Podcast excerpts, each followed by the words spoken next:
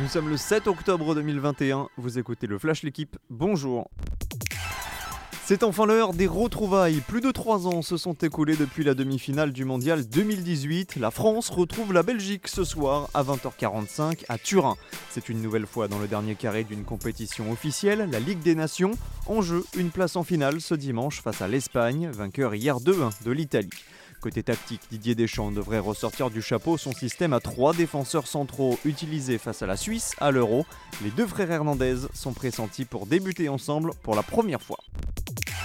C'est un sale gosse, un provocateur, les mots affectueux dans la bouche de Faiza Lamari, la mère de Kylian Mbappé, mais repris en boucle depuis son interview hier dans les colonnes du Parisien. Elle affirme avoir réprimandé son fils après son vif échange avec Neymar. Tu ne peux pas lui dire ça, en référence au mot clochard employé par son fils. Faiza Lamari évoque aussi l'avenir du champion du monde, elle souhaiterait le voir prolonger à Paris jusqu'en 2024, mais le père du joueur pousserait lui pour un transfert.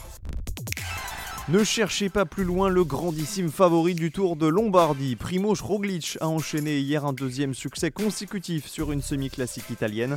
Après le Tour d'Émilie samedi, le Slovène a triomphé sur les routes de Milan-Turin. C'est sa 13e victoire en 2021. C'est aussi un avertissement à tous les prétendants au dernier monument de la saison. Rendez-vous samedi en Lombardie entre Côme et Bergame pour le dénouement de cette saison.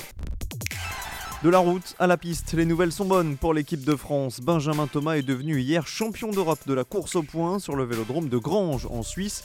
C'est le deuxième sacre continental du français dans la discipline. Autre titre pour les Bleus, celui de Valentine Fortin, nouvelle championne d'Europe de l'élimination. Mathilde Gros, elle, est qualifiée pour les demi-finales de la vitesse. Merci d'avoir écouté le Flash l'équipe. Bonne journée